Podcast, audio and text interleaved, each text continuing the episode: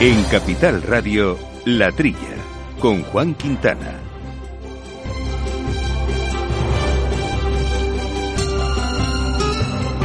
Buenos días amigos del campo y de sus gentes, bienvenidos otra semanita aquí a este programa de agricultura y de ganadería y bueno, de todas estas cuestiones del campo, también a asuntos agroambientales que tanto, que tanto nos gustan y compartimos con todos ustedes.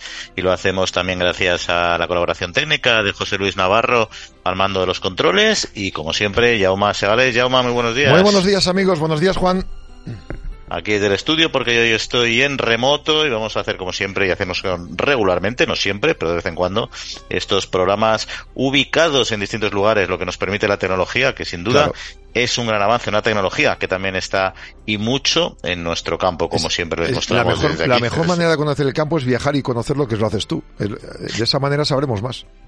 Ahí está, ahí está. Y por cierto, que hoy vamos a, vamos a hablar de viajes, precisamente, no precisamente de los viajes que hacemos nosotros y que tanto nos gustan, sino los que hacen eh, los animales, porque el Consejo de Ministros aprobó este martes un real decreto sobre normas de sanidad y protección animal durante el transporte y deroga la anterior normativa y que supone todo este cambio legislativo para el sector de los transportistas de ganado, además en un contexto complejo con este repunte energético y de costes de combustible que te imaginarás, Jauma, que si hay un sector al que le afecta mucho el incremento de la energía, es a los que están todo el día al mando de vehículos, en este caso los que transportan ganado, que no es una tarea sencilla. En efecto. Sí, pues el texto aúna varios aspectos de la legislación, sanidad, bienestar animal y las autorizaciones necesarias para el transporte de animales. También incluye circunstancias bajo las que un movimiento de animales se considera una actividad económica y que establece como obligatorio para todos los transportistas autorizados disponer de un plan de contingencia ante situaciones imprevistas. Bueno, este nuevo marco regulatorio amplía una base de datos de transportes de animales, incluye nuevos operadores, como por ejemplo las personas con cualificación certificada o organizadores que exportan animales y operadores eh, de puertos y aeropuertos. Aumenta los requisitos de formación en transporte de animales, del personal que los maneja y carga, y los operadores de puertos y aeropuertos y también de la tripulación de los buques. La nueva forma eh, de, este paquete legislativo de acompañamiento, pues eh, es igual a otro Real Decreto aprobado también para promover el uso responsable de antibióticos en la cría de animales. Bueno, ha aprovechado el Consejo de Ministros también a aprobar eh, elevar hasta 323 los millones de euros que asigna para costear ayudas de los seguros agrarios y han añadido también en la misma rueda de prensa pues eh, tramitar eh, el refuerzo de las subvenciones a la contratación de estos seguros. 317 millones para el plan de seguros agrarios combinados, eh, según el anunciado el Ejecutivo durante este debate sobre los presupuestos del 23, que fue prolijo y que este martes pues sacó de todo. Incluso, ya te digo, en las mismas leyes, pues claro, cada uno de los matices que eran necesarios corregir, según ellos. Y la, verdad es que es un tema complejo que ha resumido muy bien y que nos va a contar a más, porque es importante conocer la valoración del propio sector y cómo le va a impactar y nos va a acompañar hoy Pedro Martínez, que es el gerente de la Asociación Nacional de, de, de Transportistas de Animales Vivos de ANTA. Y otro tema también, yo que comentaremos hoy, eh, que es el de la aceituna de mesa. Es un asunto que hemos vinculado y que hemos tratado mucho aquí en la trilla, eh, sobre todo recordar a nuestros oyentes en relación a estos eh, aranceles abusivos que puso Estados Unidos, en fin, una medida de protección de mercado como otra cualquiera, pero que ha tenido durante muchos, durante varios años, estos últimos años, al sector ahí en la, bajo los pies de los caballos.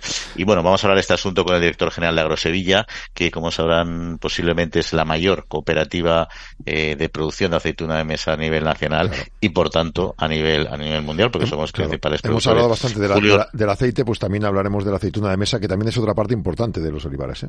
Sí, sí, importante. Además, a veces se cruzan las producciones en función de cómo vaya un mercado u otro, con sus uh, subidas y bajadas, ¿no? Julio Ordaz, el director general, nos lo va a contar seguro que, que fenomenal.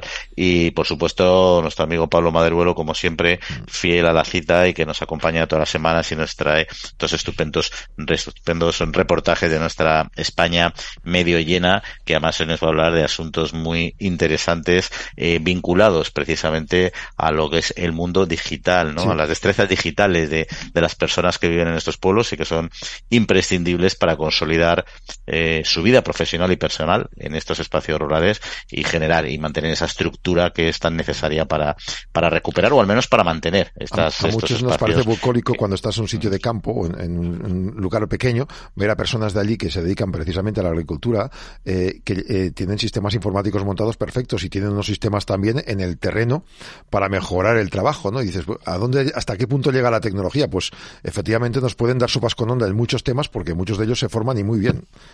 Sí, sí, pues nosotros por la tecnología podemos hacer los programas a distancia unos de otros sin problema, pero es que la tecnología rural va mucho más allá que lo que es la conexión a Internet, si no tienen tecnologías también hiper avanzadas. Pero bueno, en este caso sí que hablaremos de, o nos hablarán de estas destrezas digitales que son tan necesarias. Bueno, pues estos son algunos asuntos, otros de la actualidad que vamos a, a desbrozar enseguida, Jaume, y les recuerdo a nuestros oyentes, eso sí, nuestro correo electrónico para cualquier cuestión que nos quieran plantear, que es la trilla arroba capitalradio.es.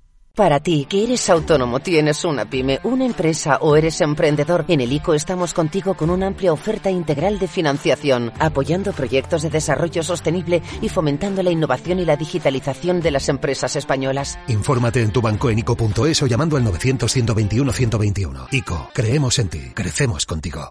Al mal tiempo, mala helada. El cambio climático lo ha cambiado todo y los riesgos son más y más imprevistos, como las lluvias, las heladas o el pedrisco. Por eso necesitas un buen seguro agrario. Contrata tu seguro de uva de vino, ahora con 10 puntos porcentuales más de subvención. Agroseguro, trabaja sobre seguro.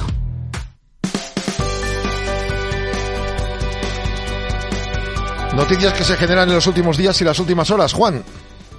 Pues sí, nos vamos a ir, eh, mira, si hablamos de la aceituna con Estados Unidos, vamos a ir a una interesante reunión eh, que se ha mantenido y que en la que y como consecuencia de la cual Estados Unidos eh, ha puesto diferente distancia y discrepa de lo que es la posición de la, Unión, de la Unión Europea, en concreto sobre un tema tan de actualidad y de futuro como es la forma de implementar la política climática, pero en concreto en la agricultura. Estamos muy lejos, parece ser, del planteamiento europeo eh, con o contra el planteamiento sí. estadounidense. Discrepa mucho. Lo ha dicho el número dos del Servicio Exterior del Departamento de Agricultura norteamericano, Clay Hamilton. Destaca en un encuentro con periodistas que los objetivos de la Unión Europea para una agricultura sostenible y minimizar el uso de pesticidas y químicos están en desacuerdo en algunos temas sobre cómo deben implementarse. Más de 70 representantes del sector alimentario estadounidense, incluidas 21 empresas, han estado en una misión comercial para explorar oportunidades de negocios entre España y, Euro, y en este caso la Unión Europea y los Estados Unidos.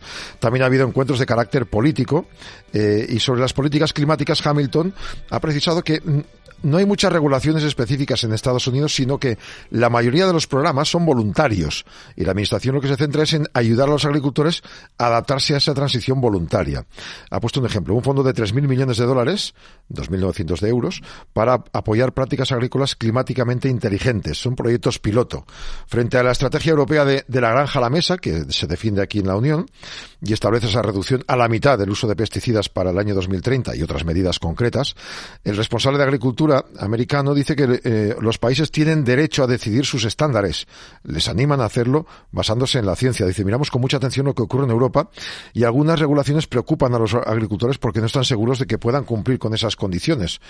Además recalca que eh, son regulaciones algunas veces que dificultan la capacidad de otros países para comerciar y desarrollarse. Dice que hace falta usar cada herramienta en la cesta, incluidas biotecnología y técnicas mejoradas, porque de lo contrario, dice Hamilton, se limita la capacidad de responder a los retos que hay constantemente en la agricultura.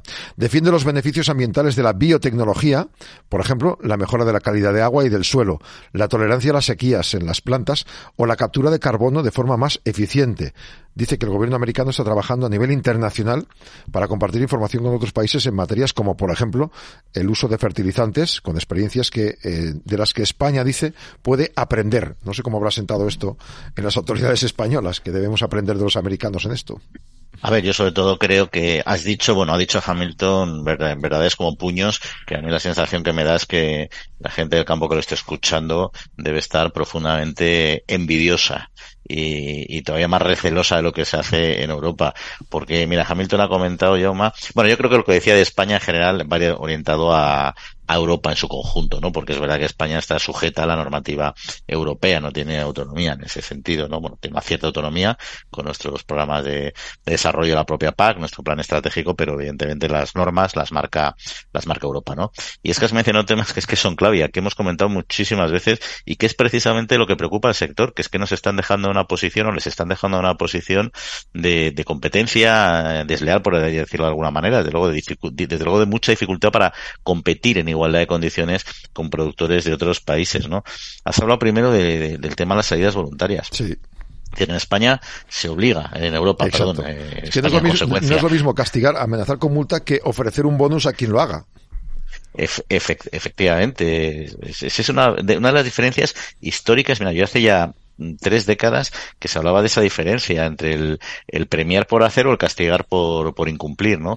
Y, Estados Unidos siempre ha sido más incentivadora y Europa ha sido mucho más punitiva. Al final nosotros están estableciendo unas normas eh, que el sector eh, no, no comparte que eh, además argumentan en base, a datos científicos que es que eso va a generar problemas, como es por ejemplo el 25% de superficie en ecológico, la eliminación de multitud de moléculas que son necesarias para el cuidado de las plantas, etcétera, y, y en vez de, de, incentivar lo que están es recortando la productividad. ¿Qué dice Hamilton con criterio? Dice, vale, si las normas están muy bien, las podéis poner en Europa, pero el problema es si los agricultores y los ganaderos van a poder cumplirlas. Efectivamente. Porque son tremendamente estrictas y muchas veces además no hay plazos para suficientes para poder adaptarse, que los mercados son muy complejos, ¿no? Entonces yo creo que eso es básico. Es básico lo que has dicho de, de basado en la ciencia. Es decir, es que las decisiones en Europa es el problema de tener una multicefalia de 20 muchísimos países, porque en Estados Unidos al final las grandes decisiones son, son globales, o sea, son, son únicas. Aquí hay intereses de todo tipo cruzados y es una parálisis un poco mastodóntica que tenemos en, en, lo que es la gestión de muchas pero Fíjate, habla de la biotecnología, de invertir en, en temas que sean modernizar, eh, que ya se está haciendo en Europa, pero sobre todo trabajar pues con fertilizantes, es decir, justo lo contrario de lo que se está abocando, eh, se está proponiendo aquí, ¿no?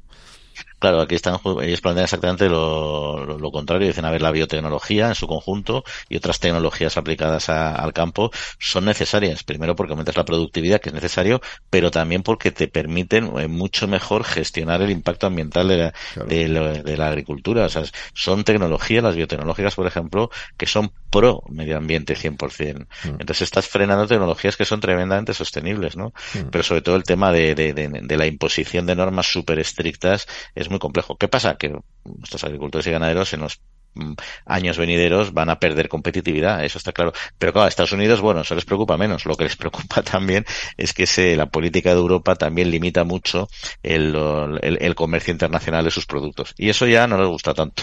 Porque el otro dice, oye, mira, al fin y al cabo, pues mira, competidores que, nos, que, nos, que nos quitamos de medio, ¿no?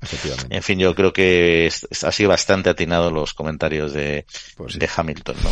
Vamos seguimos, si quieres, sí, si quieres tenemos la entrevista a punto, si quieres empezamos ya con la primera conexión, ¿te parece?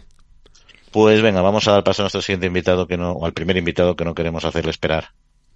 Agrobank les ofrece este espacio.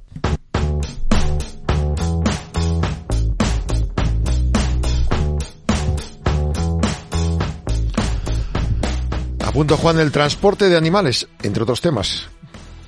Sí, lo comentabas tú, hacías un buen resumen eh, antes de, del problema, de los problemas que está teniendo el transporte de animales y en concreto de esta legislación que se ha aprobado eh, esta semana, el pasado martes, y queríamos profundizar en esta cuestión con nuestro invitado, con Pedro Martínez, que es gerente de la Asociación Nacional de Transportistas de Animales Vivos de ANTA. Pedro, muy buenos días. Hola, muy buenos días, ¿qué tal? Bueno, eh, el Consejo de Ministros, decíamos, aprobó el martes este Real Decreto, introdujo mejoras eh, bueno, las condiciones de bienestar de ganado y requisitos para los profesionales, ¿no? Pero por otro lado, eh, si hay un sector donde la evolución eh, del coste de la energía, por ejemplo, en este caso los carburantes y la crisis actual es un condicionante, es en este. Y antes de entrar a valorar un poco estos, estos cambios legislativos, sí conocer un poco cómo está campeando, capeando eh, el sector esta, esta crisis de la escala de los precios de la energía y se repercute al ganadero, al comprador, en fin, cómo, cómo está afectando al sector y a todos los los canales con los y los agentes con los que vosotros trabajáis? Bueno, eh, yo creo que como casi todos los sectores hay una parte que sí que se está repercutiendo, pero otra parte que está asumiendo las propias empresas de transporte logístico. El gobierno sí ha dado ya dos ayudas. Eh, una fue, si no recuerdo mal, en marzo y otra ha sido ahora en eh, que había límite para septiembre, dos ayudas por vehículo de 1.250 euros para vehículos pesados, que, que, sí que nos ha ayudado bastante. Y luego el tema pues de los 20 céntimos, que en este caso eh, ha sido para a nivel nacional. ¿no? Esperamos ahora que para el 31 de diciembre ya nos han dicho que se prorrogará, por lo menos para el sector profesional, como es el nuestro, y, veremos a ver cómo vamos capeando. Pero sí es verdad que actualmente los costes de explotación se han disparado y nos está repercutiendo todo el precio se tendría que repercutir. ¿Y vosotros lo podéis repercutir en los siguientes escalones de la cadena? Eh, no, o sea, como te he dicho antes, hay una parte que se está que se está repercutiendo sobre sobre lo que es el kilómetro, pero hay otra parte que se está asumiendo, o sea, de menos ganancia o incluso pérdida según la empresa, eh, y de, además se está llevando a la tesitura de hacer retornos en, en lleno, cuando antes eh, veníamos en vacío siempre, ¿no? Estamos buscando ahora siempre buscar un retorno y es algo que tampoco compensa en este sentido porque al final es, es, es peor para el sector. Claro, porque un retorno en lleno eh, significa que entregan en un sitio, tienen que desplazarse X kilómetros, cargar y volver y además limpiar y desinfectar. O sea, quiero decirte, cuando ya nosotros descargamos, tenemos que limpiar, desinfectar vehículo, eh, tienes que coger, volver a otro, a otro punto de recogida y retornar. Esto al final eh, nosotros no estamos acostumbrados a ello. Nosotros muy raro lo que se cuando se hacía este este tipo de trabajos y ahora se está llevando más por el tema de apretar un poco más los precios y ser más competitivos en ciertas empresas. Y yendo, eh, Pedro, a la norma que comentábamos antes, que es este Real Decreto, eh, ¿cuál es el origen de esta nueva norma y a qué o a quién responde? Eh, pues a ver, te comento, nosotros desde ANTA llevamos haciendo alegaciones este Real Decreto desde hace año y medio, directamente, ¿no? Eh, este Real Decreto creo que es una buena evolución, hemos pasado a un Real Decreto que, que contempla varios aspectos novedosos, ¿no? Eh, hay una parte que se reconoce al transportista, que es el que es la, la responsabilidad de la cadena de transporte. Eh, eh, anteriormente, lo que eran los, los cargadores, no, granjeros, no tenían prácticamente ninguna repercusión en, el tema de responsabilidad. En este Real Decreto, sí, en este Real Decreto, eh, si hay un exceso de densidades, eh, se puede ir contra el ganadero. Eh, si hay también lo que es eh, una mala actitud de animales que tuvieran ya patologías previas a la carga, se puede cargar contra el ganadero. Eh, ha cambiado bastante. Luego también eh, se ha metido una parte importante que es la obligatoriedad de un plan de contingencia para todos los tipos de viajes. Anteriormente eran solo obligatorios para vehículos que hacían viajes intracomunitarios, ¿no? Y ahora va a ser para todos, para viajes de hasta ocho horas y viajes que, sean ya lo que como he dicho intracomunitarios. Además, los únicos que sean exentos de estos planes de contingencia serían movimientos de los propios ganaderos hasta 50 kilómetros de distancia o eh, movimientos de animales cuya distancia origen-destino no superen los 65 kilómetros. Prácticamente tendría que llevar todo el mundo el plan de contingencia. ¿Y el plan de contingencia eh, en qué cambia esa gestión diaria? ¿O, cómo es ese plan de contingencia que, que va a mejorar, por tanto, vuestra situación? El plan de contingencia viene, viene lo que es eh, todo todo reglado con los puntos que tiene que ver en el Real Decreto, en el cual se tiene que tener en cuenta, pues por ejemplo, un transportista de emergencia, eh, se tiene que tener en cuenta el veterinario, eh, por dónde vas a pasar, eh, se tiene en cuenta muchos puntos para, para asegurar ese bienestar animal durante todo el recorrido. Oye, y, y por otro lado, la EFSA ha hecho recomendaciones eh, sobre la duración de los viajes también, yo creo que así esta semana, sobre la limpieza de vehículos, etcétera, duración de viajes que propone que sean más, o recomienda que sean más, más cortos, y en principio la EFSA se supone que tiene una base científica en todos sus comentarios. La, la, EFSA últimamente está muy activa. ¿Para bien o para mal? yo creo que, bueno, no vamos a dejarlo que está muy activa. Pero en septiembre ya sacó unas recomendaciones en transporte, específicas para transporte, y ahora hace poco pues sacó estas recomendaciones que estás hablando tú, que es sobre el tema de reducción de antibióticos, ¿no? En el que dice que, claro, que si se reduce todo el tema de transporte, se reduce todo el tema de antibióticos en explotaciones, ¿no? El consumo.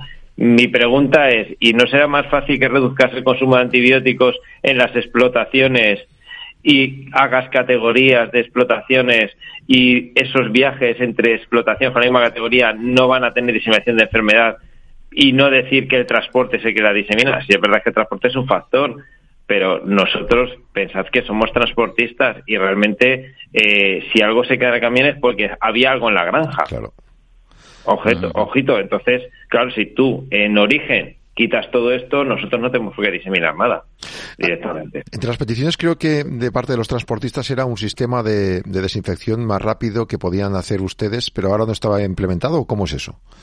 Eh, te comento, los temas de limpieza y desinfección, pues eh, ahora, por ejemplo, el Ministerio va a sacar también un nuevo Real Decreto, va a sacar un, pues el Recilir, que es una plataforma para el tema de, este, de centros de limpieza y desinfección, y sí que me ha llegado ya un primer borrador que se va a permitir la autodesinfección, la autodesinfección de vehículos. Esto antes no estaba contemplado porque la ley marcaba que tenía que ser un sitio físico, la desinfección y ahora ese apartado, en cuanto salga el nuevo Real Decreto, se permitirá hacer que los vehículos se puedan autodesinfectar. Ya hay métodos por luz ultravioleta, con la cual activa lo que es un, un biocida ¿no? de carga mineral. Eh, tenemos también el tema de nebulización dentro de los vehículos con biocida. ¿no? y luego calentamiento con las propias placas que tenga el vehículo de, para aclimatar el, lo que es el contenedor. Entonces, sea un avance lo que pasa que, claro, eh, todos estos sistemas hay que probarlos, te los tienen que verificar y, aprobar el Ministerio. y, de las eh, peticiones que también hizo la EFSA en este en este momento de actividad, como, bien decías.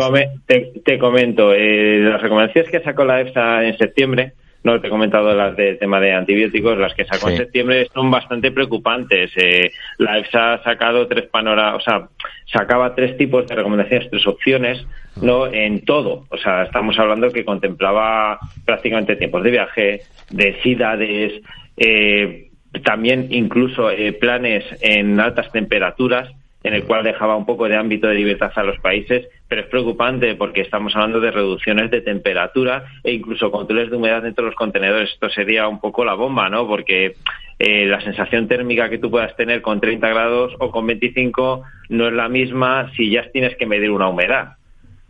Entonces ahí nos veríamos bastante expeditados. Estamos hablando que, por ejemplo, en porcino se reduciría la temperatura a 25 grados como en vacuno. En ovino se, se mantendría a 30, pero sin horquilla. Eh, luego, el tema de reducción de densidades. Eh, hay algo que, a ver, no veo mal, una reducción de densidades, pero tan peligroso es reducir en exceso el espacio que hay dentro del habitáculo, o sea, entre animales, como dejarlos muy apretados. Al final puede haber lesiones por caídas. Hay que tener en cuenta. Y estamos hablando de reducciones, por ejemplo, en ovino hasta de un 42% con respecto al actual reglamento. O sea, una, burrada. ¿Y eso es viable económicamente si reduces hasta un 42% el número de animales que llevas? Pues te, te comento, económicamente, a ver, la EFSA sí ha controlado todo esto y sabe que, por ejemplo, en, en ovino es un 42%, en vacuno es un 35 o 32, si no me acuerdo muy bien, y en, y en porcino, en porcino de cebo, estás hablando de, de un 20%, un 22 exactamente en porcino.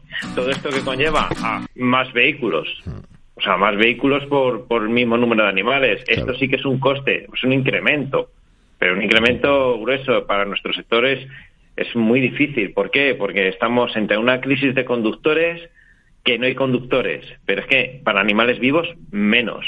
Entonces, si vamos incrementando estas medidas, vamos a peor. Luego el tema de tiempos. Estamos hablando de tiempos máximos de 21 horas para animales, sin punto de parada en algunos aspectos, ¿no? había una que cuando vi la recomendación me eché las manos a la cabeza, decían 12 horas máxima para todos los viajes. 12 horas máximas. Actualmente España eh, si hicieran eso, España tendría que cerrar prácticamente eh, la mitad de su ganadería. Porque además, además no hay apeadero, aparte que estar subiendo y bajando animales en, trayectos es un, es un problema para, para, para el animal de, seguridad y de bienestar. Tampoco tenemos apeaderos, entiendo yo, como para hacer es, estar haciendo paradas ahí periódicamente, ¿no? Efectivamente, los puntos de parada además son limitados y por un tema de bioseguridad no son eh, no son recomendables. Por ejemplo, el tema en tema en porcino, que el porcino en bioseguridad está, se puede decir, es el sector que está más más alto. Eh, traemos más o menos este año llegaremos a un millón, casi 600.000 o 700.000 lechones importados, solo de Países Bajos. eh, estos recorridos estamos hablando de distancias que es fácil son 24 horas sin punto de parada, o sea, y es lo que te permite el actual reglamento 24 horas. Piensa que si te dejan 21 horas eh, puras de con carga, descarga y conducción, no llegan esos animales aquí. Y si traemos un millón setecientos mil cerdos, bueno, lechones, a España, es porque hacen falta.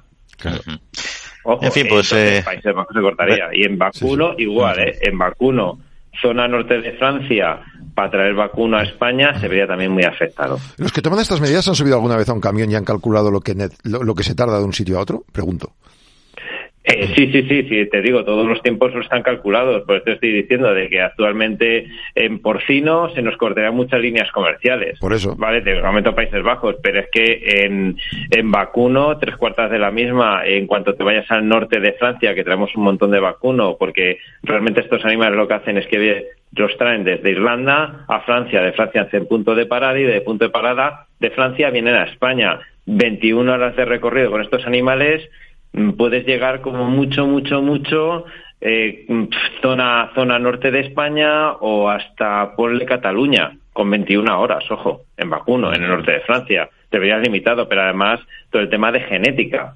Genética igual, traemos genética danesa, inviable inviable. En fin, la verdad es que no, no, no cuadran las cuentas ni los números. La verdad es que a mí me sorprende un poco que la EFSA, y estoy 100% de acuerdo contigo, Pedro, sea tan activo últimamente en estas cuestiones, pero bueno, ellos ahora son la autoridad, la autoridad europea de, seguridad, o sea que nos tenemos que... Claro, tú piensas ahora que la EFSA ha sacado, ha sacado unas recomendaciones, esas recomendaciones ido a la Comisión Europea, la Comisión Europea tendrá que ver dichas recomendaciones y APSA sí ha tenido en cuenta el impacto económico que llevaría y cómo repercutiría en la propia economía de los propios países. Hay países muy afectados, como puede ser Países Bajos, cuando su mercado, ya te digo, uno de los, el segundo mercado suyo de lechones es España. Francia se vería afectado, Italia se vería afectado. Además, este te comento, otra parte importante que está comentando la EFSA y que la Comisión está quiere llevar a cabo es la igualdad de bienestar animal en toda la cadena de transporte a terceros países. Algo que, que en cierto modo yo lo veo que tiene que ser viable, pero claro, tú al final pierdes esa, ese bienestar animal, o esa trazabilidad del bienestar animal, una vez que descargas los animales en destino. Eh, la, mm. Comisión Europea quiere igualar todo esto. Mm. Veremos hacia dónde nos lleva toda esta vorágine eh, de bienestar animal y de economía, nunca mejor dicho. Muy bien, Pedro. Pedro Martínez, gerente de ANTA. Muchas gracias por estar con nosotros aquí en la trilla y a ver cómo evoluciona todo esto. Un saludo. Muchas gracias. Hasta luego. Adiós. Agrobank les ha ofrecido este espacio.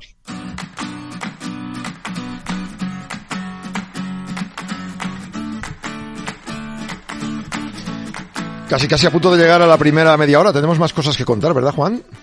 Sí, pues mira, habíamos empezado la actualidad esta semana con el tema de Estados Unidos y esta discrepancia sobre las políticas medioambientales. Vamos a seguir en otro ámbito también internacional, eh, que es en concreto en lo que es eh, la COP, que recordar a nuestros oyentes eh, que tuvo unas, bueno, pues unos resultados y, uno, y unos acuerdos finales por los pelos, no de una sensación bastante optimista de lo que ahí se acordó, pero en la agricultura parece ser que sigue o que ha salido algo reforzada, aunque en mi opinión, bueno, ahora comentaremos, eh, yo creo que todo, que bastante menos de lo que, de lo que tenía que haber sido, mm. eh, vamos, destacada, ¿no? Y había, puesto en valor el papel que juega para el medio ambiente, que ha quedado un poco ahí, yo creo que en tierra de nadie, pero bueno, dentro de lo malo, digamos que fue lo menos de las cosas menos menos negativas que hubo en esta pues en este encuentro. Sí, el presidente del Fondo Internacional de Desarrollo Agrícola, Álvaro Lairio, se muestra a favor del Fondo de Compensación para los países vulnerables, aunque precisa que sigue sin estar claro cómo se puede beneficiar a esos pequeños agricultores que siguen sin recibir eh, financiación suficiente. Todavía hay que aumentar las finanzas climáticas para la agricultura y apoyar la capacitación, el desarrollo tecnológico y la transferencia de tecnología y aprovechar la disposición posición del sector privado a, invertir también en esta transición climática. Además, eh, explican que hay eh, textos consensuados para contener la subida global de temperaturas por debajo de 1,5 grados centígrados, sin ir más allá de lo pactado en la cumbre de Glasgow.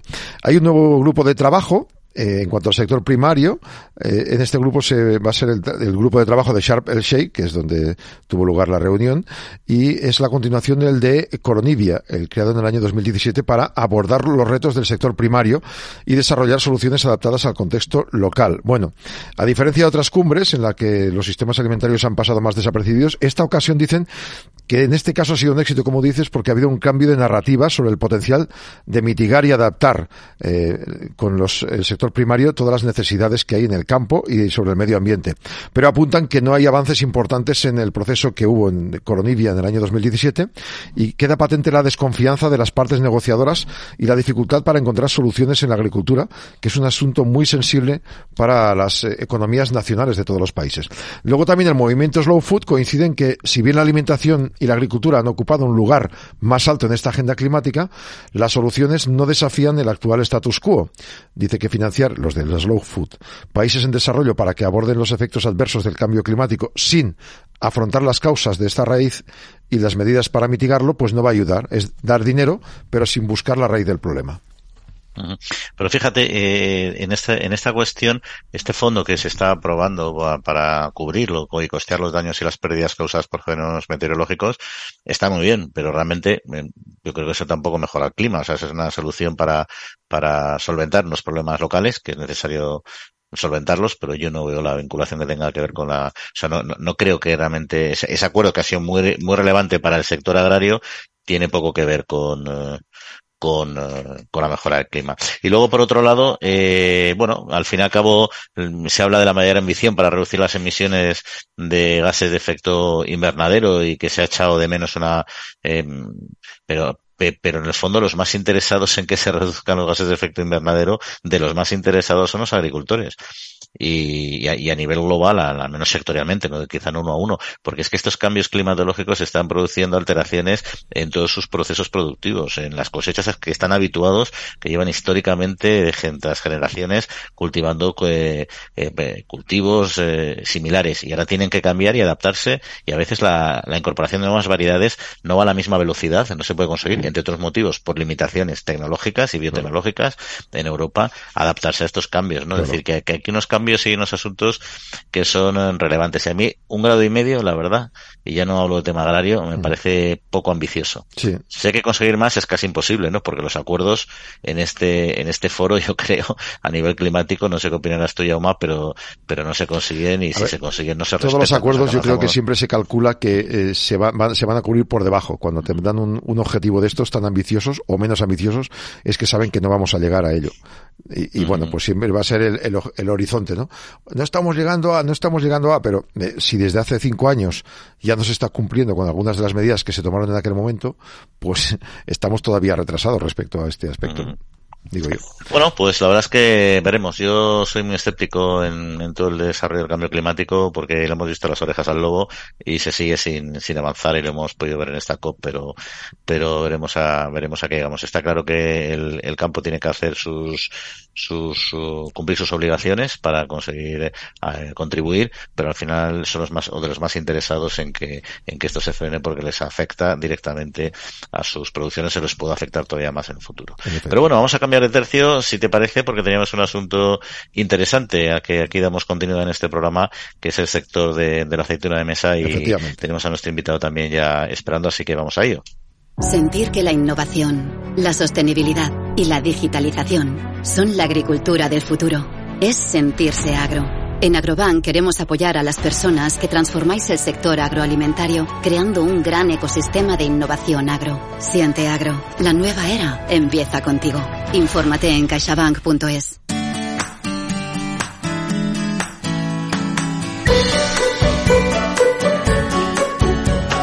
Pues está en línea ya y pues- podemos hablar con él si quieres. Sí, sí, perfecto, porque hemos, hemos hablado mucho en este programa del programa de la aceituna de mesa, de la campaña, eh, de cómo va también, pero la crisis sobre todo el comercio exterior derivado de los aranceles con Estados Unidos y también me gustaría, por supuesto, conocer eh, cómo va la campaña, ¿no? Y lo vamos a hacer con una de las grandes entidades, si no la mayor organización productora, envasadora y exportadora de aceituna de mesa del mundo y de, los principales exportadores de aceite también puede ser, que es el director general de Agrosevilla de Julio Roda. Julio, muy buenos días. ¿Cómo estás? Pues aquí estupendamente hablando de, las cosas que nos gustan y siguiendo este este producto y este y este sector que es en el que España es puntera y que ha tenido muchos avatares, ¿no? Pero antes de entrar en concreto a conocer el sector, porque nuestros oyentes se sitúen, ¿qué es Agro Sevilla y qué representa en el mercado nacional e internacional de la aceituna de mesa? Bueno, Agrosevilla es una cooperativa de segundo grado, es decir, es una cooperativa de cooperativas eh, que aglutina 4.500 agricultores eh, asociados en 12 cooperativas y que se encarga eh, o, que su objetivo es la transformación de la aceituna desde el árbol hasta el bote o la lata en la que se la puede encontrar un consumidor, controlando toda la cadena de valor. Como te digo, desde la producción en el olivo hasta el destino final en el consumidor. Somos el primer exportador de aceituna de mesa a nivel mundial, eh, de aceituna de mesa española. Eh, tenemos una presencia en más de 75 países y gestionamos eh, aproximadamente 75 millones de kilos de aceituna. Y las últimas previsiones, las previsiones eh, son de una importante caída en, la producción en esta campaña, ¿no? Eh, pero ¿cuáles son los últimos datos que tienen ustedes actualizados y, a qué es debido? Bueno, la verdad es que esta campaña está siendo una campaña tremendamente compleja eh, y hay dos factores que están que están incidiendo de una manera de una manera particular en el resultado que estamos teniendo. Para daros una dimensión, el año pasado la campaña fue de 650.000 toneladas y este año la previsión es que esté por debajo de 400.000, es decir, una caída superior al 30%. Esto se ha debido a que durante los meses de, mayo, que era el mes de la floración del olivo, hubo unas temperaturas tremendamente altas que unidos al incipiente eh, sequía que hemos padecido, especialmente en Andalucía, eh, ha provocado que, que el olivo no haya podido mantener su capacidad productiva y ha reducido tanto el número de aceituna que tiene cada uno de los olivos como la calidad de la aceituna que presenta, dando una aceituna de menor tamaño, lo que quiere decir menor peso, y debido a la sequía con un con un molestado que decimos en el sector mm. de mayor de mayor incidencia que en campañas anteriores. Mm. Porque se están dejando campos sin, eh, sin recoger. No, no se están dejando campos sin recoger. Lo que está ocurriendo es que la, eh, la eh, recogida por campo, eh, por hectárea, está siendo mucho menor que lo que está ocurriendo en que lo que ha ocurrido normalmente en, en, Andalucía. De hecho, también está ocurriendo que aunque no se deje el campo sin recoger, hay aceituna que se está dejando en el árbol porque no tiene la calidad suficiente. ¿Y, cómo han capeado la crisis eh, del mercado estadounidense directamente ustedes eh, como, como Agrosevilla?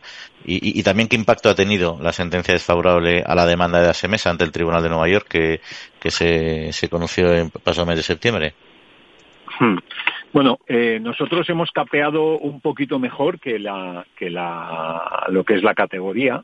La categoría desde que se puso en marcha los aranceles ha perdido un 70% del volumen eh, un 70% en un periodo del 2018 hasta la fecha. Eh, eso quiere decir que, el, resultado global es un resultado muy malo y nosotros no somos ajenos a ese resultado, también estamos sufriendo. Eh, pero como le decía anteriormente, ese nivel de sufrimiento es un poquito menor.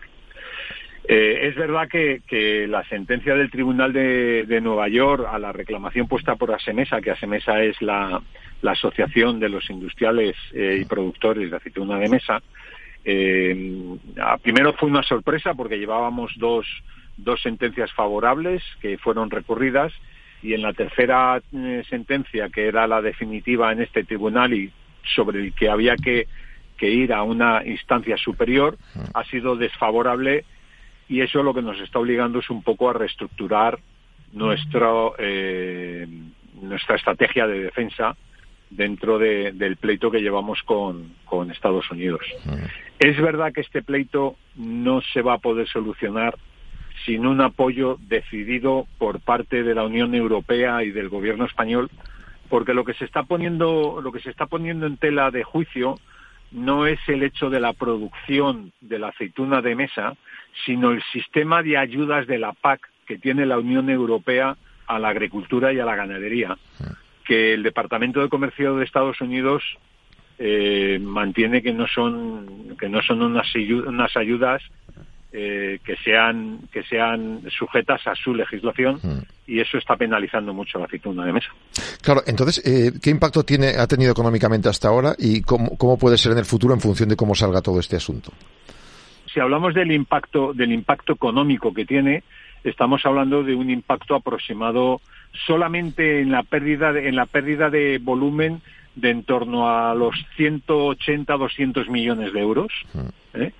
Eh, solamente por lo que es la pérdida de volumen más luego todo el impacto que tiene la defensa de este de este proceso que está entre los 15 y 18 millones de euros. Caray.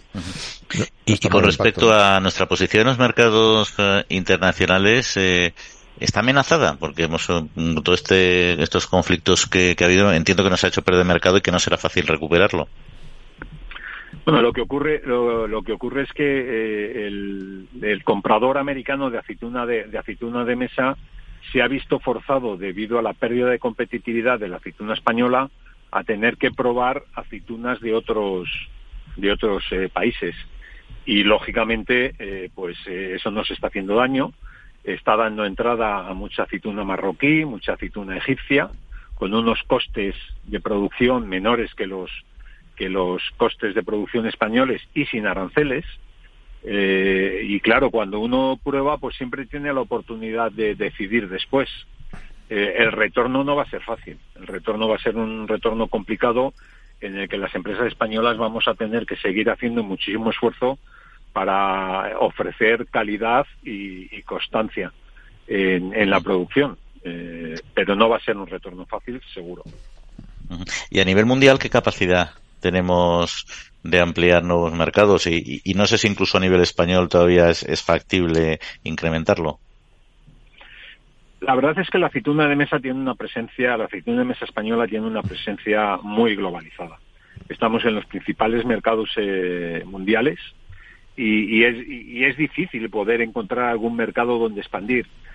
Eh, hay, hay zonas geográficas que tienen potencial en los que ya tenemos presencia y lo que se trata eh, eh, es que el consumidor se familiarice más con el producto y que haya mayor repetición. Y estoy hablando, por ejemplo, de la zona de Asia.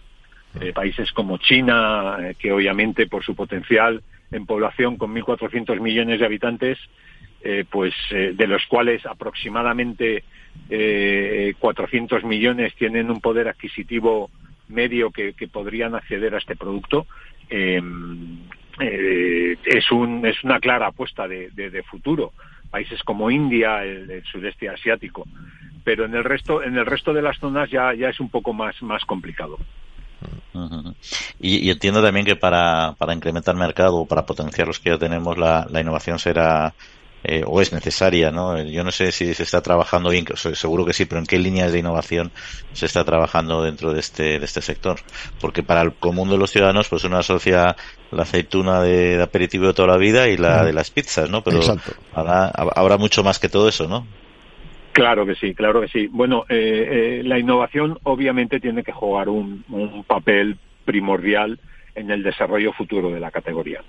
Eh, y la innovación no solamente tiene que ver con ofrecer al consumidor nuevas oportunidades de, probar aliños eh, distintos a los que se han hecho hasta la actualidad, eh, también tiene que ver con encontrar usos que sean distintos a los que tenemos a la, actualidad y salir de, como, como muy bien apuntas, salir de ese consumo tradicional que es el aperitivo a la pizza. estamos hablando de un producto que tiene un componente nutricional eh, muy potente con omega 3, con, con eh, un montón de vitaminas mm. que le hacen un producto muy completo. Es el hermano pequeño del aceite de oliva mm. eh, y permíteme que lo diga que lo diga de esta manera. si bien la propiedad de la aceituna es la misma que produce el aceite de oliva, ¿no? Mm. Entonces, si asociamos un producto como el aceite de oliva a un producto saludable con un atractivo eh, culinario tremendo, pues la aceituna no deja de tener esas mismas características.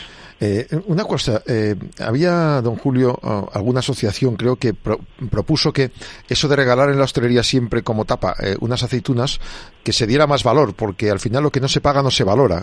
¿Qué opina usted? Bueno, es así. cuando, cuando a ti te ofrecen un producto gratis, el que le encuentres el valor real del producto es difícil. Y, además tiene otro componente, y es que cuando un producto se regala, eh, normalmente lo que tú estás buscando como, como intermediador entre el consumidor y el, y el productor del producto, en este caso la aceituna, estás buscando que tu coste sea lo menor posible para, para que tu impacto en tu cuenta de resultados no sea amplio, ¿no? Eh, y eso quiere decir que el producto que ofreces no es el de la calidad eh, que, puede optar el consumidor eh, pagando el producto. es un poco es un poco complejo porque al final forma parte de nuestra tradición, sobre todo en el consumo de hostelería, el que el que a la vez que te estás pidiendo un refresco, un vino, pues te pongan unas aceitunas, pero no es menos cierto que hay que valorizar el producto porque detrás del producto hay mucha tecnología, mucha inversión, mucha gente trabajando y solamente valorizando el producto vamos a conseguir el valor añadido esperando, esperado. Oye, y comentábamos también antes, al principio del programa, eh, y yo, y, la, y, me, viene un poco la cabeza por lo que has mencionado del aceite de oliva y la aceituna, ¿no? Eh, a nivel de producción, eh, un productor eh, de aceituna, en función de cómo vaya el mercado, puede derivar su aceituna o viceversa a, las almazaras? Eh, la decisión no se puede tomar en el momento de la evolución del mercado, porque es una decisión, es una, en el momento de la campaña, eh, para ser concreto, porque es una decisión que afecta un poco más eh, a, la, a, la, evolución de la producción. el proceso, el proceso que tiene que tener el árbol para producir aceituna de verdeo, que es la aceituna de mesa, o la aceituna de molino, que es la aceituna que va para producción del aceite, son un poco distintos, especialmente en cuanto a la poda. Eh, por eso, por eso tiene que ser una, una opción planificada. No es menos cierto que en circunstancias como las de este año, eh, por, por, por la gran problemática que está teniendo la aceituna y por su y por su mala calidad en cuanto a forma y tamaño, pues eh, hay mucha hay, hay, más aceituna que se está dedicando a molino dentro de la escasez pero es una es una decisión que trasciende mucho más que una oportunidad de mercado Entiendo, entiendo. Y por cierto, ya para terminar, eh, ¿qué, qué, perspectivas, qué previsiones ve a corto y a medio plazo en el sector y para su cooperativa, por tanto? Bueno, nosotros eh, somos un sector maduro, es decir, no, no, no somos un sector que tiene crecimientos de de repente un 30%, un 40%, porque somos un sector maduro. Eh, pero, pero cada vez se está invirtiendo más en el olivo, en, la producción de olivo en España. Eh, creo que tenemos un sector eh, que hace grandes inversiones y que se está capacitando tecnológicamente para poder afrontar los retos de futuro, entre ellos cerrar la brecha digital, y, yo creo que tenemos un gran futuro como sector, eh, siempre pasando por defender el valor añadido que ofrece este producto, eh, defender que el consumidor tiene que recibir un producto de alta calidad y asegurar que el agricultor está retribuido eh, de forma justa, hablando, hablando de justicia, no de forma correcta, sino hablando de justicia por el esfuerzo y por la inversión que hace en mantener sus eh, producciones eh, al día, eh, que es un gran esfuerzo, especialmente en esta época que estamos viviendo. Muy bien, Julio Roda, pues muchas gracias por las explicaciones detalladas y claras de este sector que cada vez vamos conociendo un poquito mejor. Un saludo, un abrazo. Un saludo, muchas gracias a vosotros.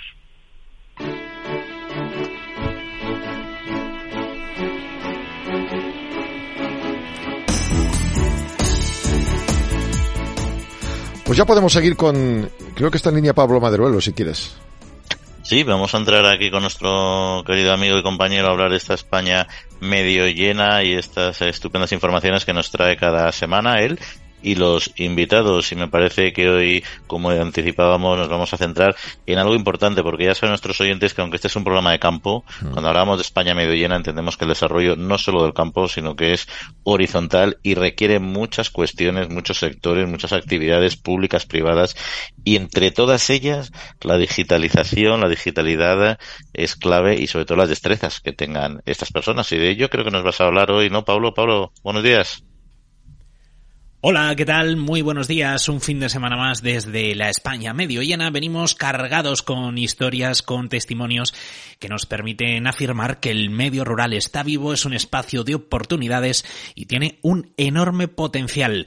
Así que allá vamos, vamos con la historia de esta semana. El medio rural gallego, concretamente la provincia de Pontevedra, es el escenario en el que se ha creado un proyecto dirigido a enseñar competencias digitales a personas que se encuentran en los pueblos de Galicia. Eh, aprenden desde tecnología hasta inglés y son perfiles muy muy diversos, gente joven, a veces gente mayor e incluso personas que se encuentran en situaciones de especial vulnerabilidad.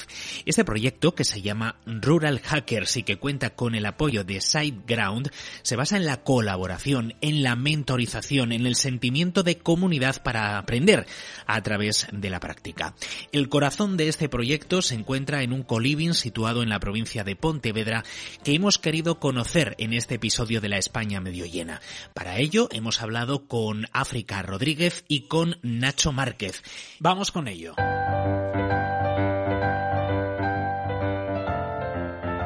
África, Nacho, ¿qué tal? ¿Cómo estáis? Muy bien. Hola, buenos días. Muy bien. Mm. ¿Cuáles son los objetivos esenciales del proyecto y cuáles son las competencias que estáis enseñando? Mm, vale, pues eh, Rural Hackers eh, nace de un proyecto europeo eh, con otros países socios, como están Suecia, Polonia, Grecia y Chipre. y el objetivo fundamental era que nos ayudáramos a crear escuelas de programación dirigidas a eh, personas migrantes o personas en situación de vulnerabilidad. En nuestro caso, como estamos establecidos en Galicia, en el norte, es verdad que no existía tanta población migrante y eh, nos centramos en cómo crear oportunidades a eh, personas pues, que tienen contextos más difíciles desde el rural gallego para acceder a oportunidades diferentes que les permitan también tener la posibilidad de vivir en el rural con unas condiciones pues, dignas. ¿no? Era la posibilidad de introducir la tecnología como un medio para poder ayudar a crear estas oportunidades en el rural a través de eh, ganar en competencias eh, diferentes. Al principio se, enfocaba en personas jóvenes, entre 14 a, 18 años, y a estas personas les enseñábamos, por una parte, competencias en, coding, en programación, y por otra parte, en diseño. Otro de los perfiles que, que queríamos funcionar y que queríamos ser realmente internacionales fueron las personas eh, mayores, de, mayores de 60 años, personas que habitan sobre todo en el rural y que, bueno, a lo mejor lo de la tecnología se le escapaba un poco. Estamos viendo problemas eh, con la tecnología, con cosas muy simples, la verdad, ¿no? Parece que siempre eh, todo lo digital es una herramienta que nos facilita la vida, pero también a personas mayores estábamos viendo que se le complicaba. Te puedo poner un ejemplo muy claro que es como pedir una cita en el médico. ¿no? Estas personas también tenían la posibilidad de tener eh, una clase de inglés por la semana de, de manera totalmente, totalmente gratuita. Otra cosa que tenemos muy presente es generar un impacto en esas organizaciones que entendemos que a su vez generan un impacto en la sociedad, ¿no? que tienen este, estos objetivos. Entonces organizamos un, Do Action con la Universidad de Vigo y con, con WordPress Pontevedra, eh, en el que nos juntamos diferentes personas, tanto con perfil tecnológico como, como, como sin él, para de manera colaborativa eh, generar dos páginas, dos páginas web a dos proyectos sin ánimo de lucro. Por una parte, a frente de chat eh, una organización de defensa del medio ambiente y por otra parte eh, Villa Caótica, una, una, organización de defensa de, los derechos de los animales. Y por ponerte un caso, el caso de Ferro es uno de los chicos que tiene 18 años y que gracias a participar de este programa durante todo este año, hasta, hasta ahora, hasta octubre, ahora él eh, ha conseguido pues, un programa europeo con nosotros y va a seguir desarrollando la formación como mentor a, los mismos chicos jóvenes y también a las familias de estos chicos jóvenes, tanto en temas de programación como de competencias digitales básicas.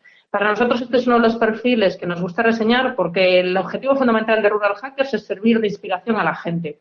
Y al final los grandes cambios de tu vida no los has hecho por tener un gran conocimiento, los has hecho en general por conocer a una persona que te ha inspirado lo suficiente para decidir hacer un cambio, ¿no? Otro caso, por ejemplo, también muy interesante es Iván. Iván es otro chico también joven, de 18 años, que le encanta la robótica eh, y la electrónica. Y bueno, él en su caso, y lo comparte también abiertamente, pues también tiene un contexto particular.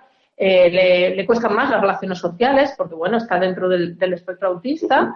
Y para Iván esto ha sido un reto, conocer a la gente de otros países, empezar a, digamos, desenvolver su inglés pues ahora este chico eh, está eh, dando clases también de tecnología básica también en su pueblo y está eh, motivadísimo para seguir haciendo proyectos relacionados con tecnología. Por ejemplo, ahora está creando robots para el coliving o también el año que viene queremos, queremos crear una silla inteligente.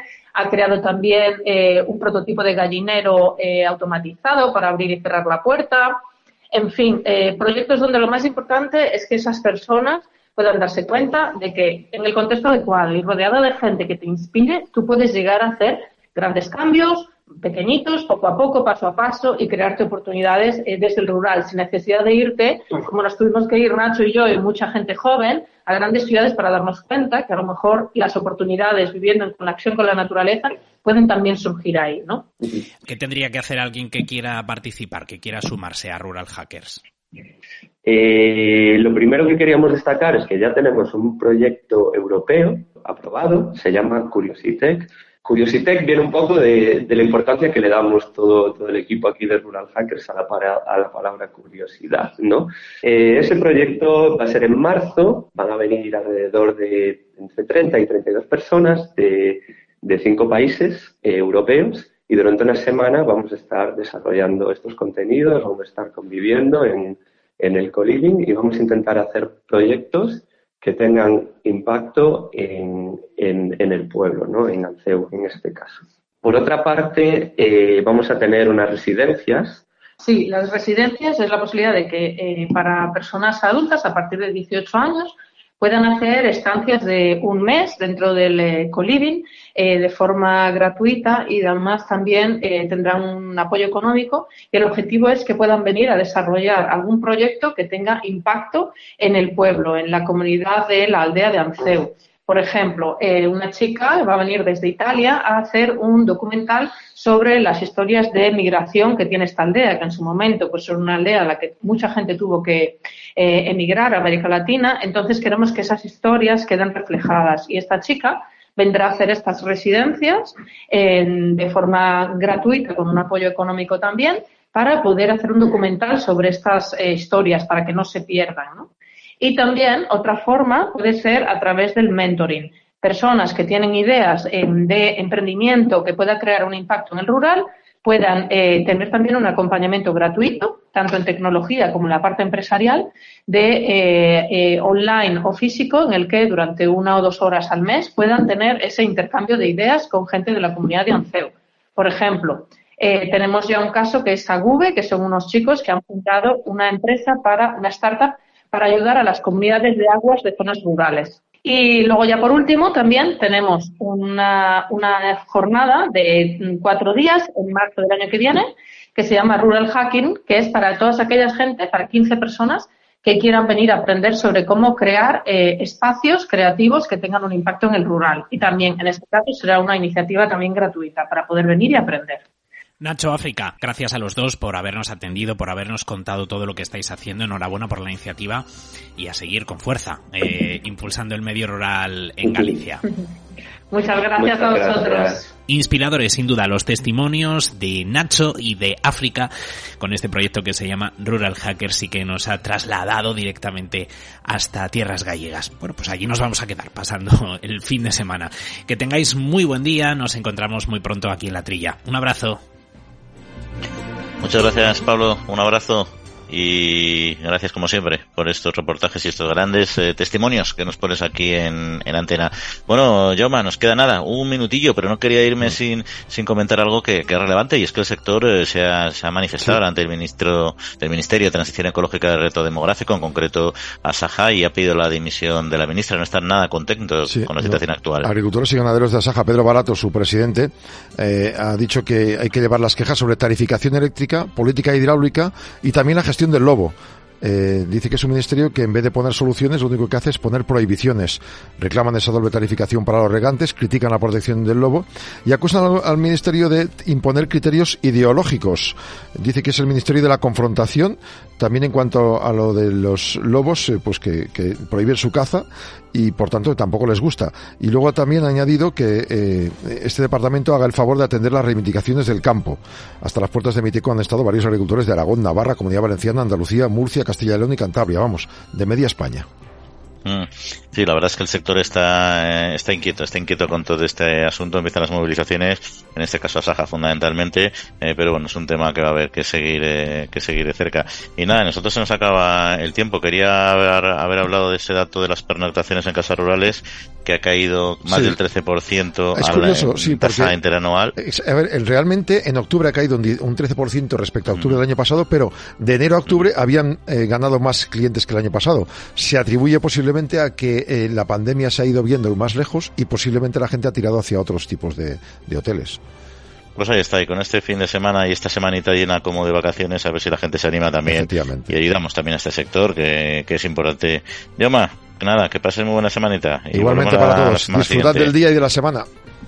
Vale, a José Luis Navarro, gracias por el control técnico y a todos ustedes por haber estado con nosotros. Que pasen muy buena semana y en siete días volvemos a estar con ustedes. Un saludo y cuídense.